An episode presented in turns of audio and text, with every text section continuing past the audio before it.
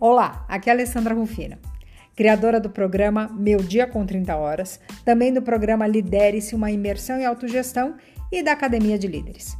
E hoje eu estou aqui para te fazer a seguinte pergunta: Como estão suas metas de leitura? Com a entrada de um novo ano, é muito comum estabelecermos novas metas para o ano. Os alvos clássicos são aprender um novo idioma, cuidar da saúde, emagrecer, viajar, e uma boa meta para ser incluída nesta lista é a lista de livros de 2023.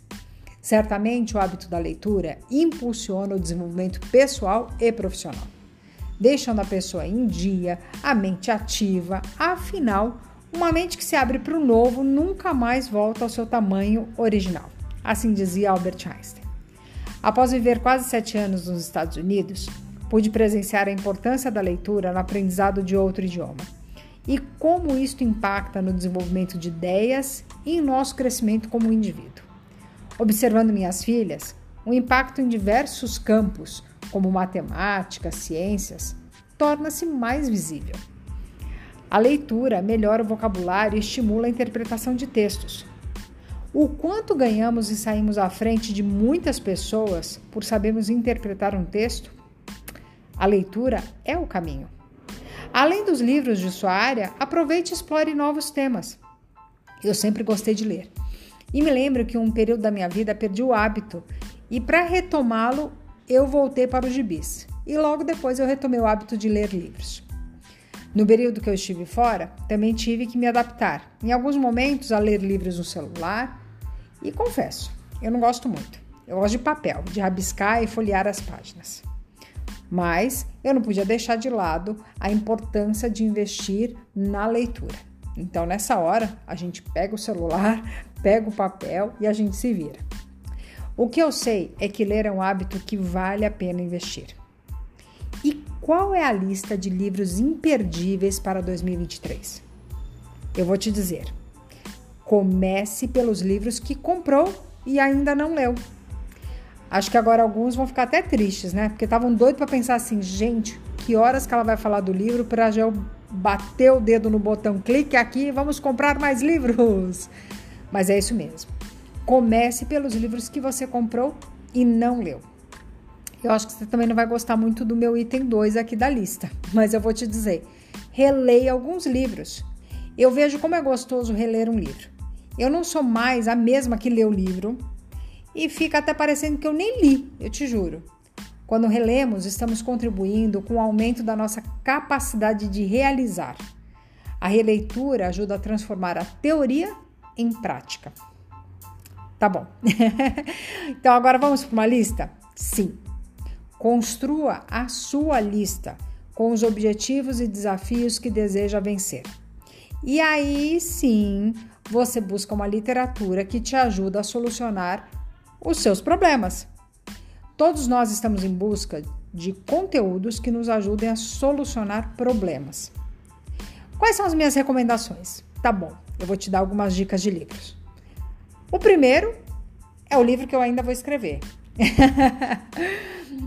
o segundo livro que eu vou te recomendar é A Coragem de Ser Imperfeito, de Brené Brown. Amo essa pesquisadora e pode pesquisar vídeos dela no TED, do Netflix, fantástico. Mas o livro vale muito a pena ser lido, A Coragem de Ser Imperfeito. O segundo livro que eu te recomendo e eu utilizo muito nos meus treinamentos, inclusive eu tenho um workshop que fala sobre isso, sobre os sabotadores, é o livro Inteligência Positiva de Shirzad Shamine. Acho que eu falei certo. e um outro tema que eu gosto muito e te recomendo é o livro A Tríade do Tempo, de Christian Barbosa. Bem, eu sou apaixonada sobre gestão do tempo, não é à toa que eu tenho até um treinamento que tem o nome de Meu Dia com 30 Horas, falando sobre administração de tempo. E eu tenho também um livro muito especial na minha mente, o livro de Provérbios, que você encontra na Bíblia. É um livro repleto de sabedoria. E você? Conta para mim, qual livro você recomendaria? Bem, eu acredito que você está convencido dos benefícios da leitura, pelo menos eu espero, e que você já tem até uma lista. O que falta é implementar o hábito.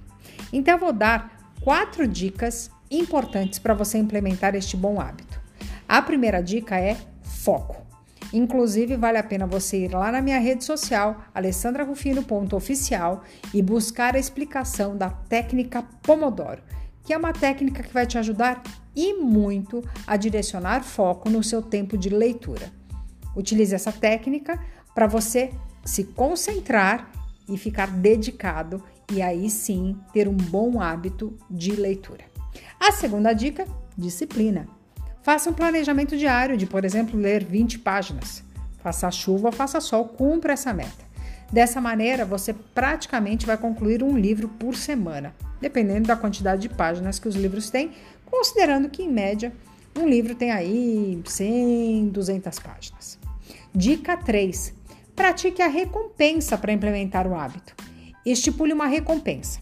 Por exemplo, Use como marcador de página talvez uma nota de 50 reais, hum, ou um vale presente. Ao concluir, utilize o dinheiro para o que você quiser. Dica 4: Compromisso. Construa um clube do livro, onde cada semana o grupo lê um capítulo, se encontra online ou presencial para falar sobre o livro. O compromisso em grupo eleva a escala de realizar algo.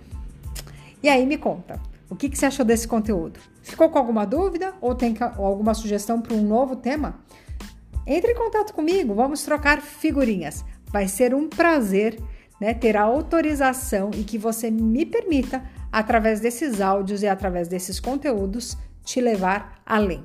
Valem com Alessandra Rufino.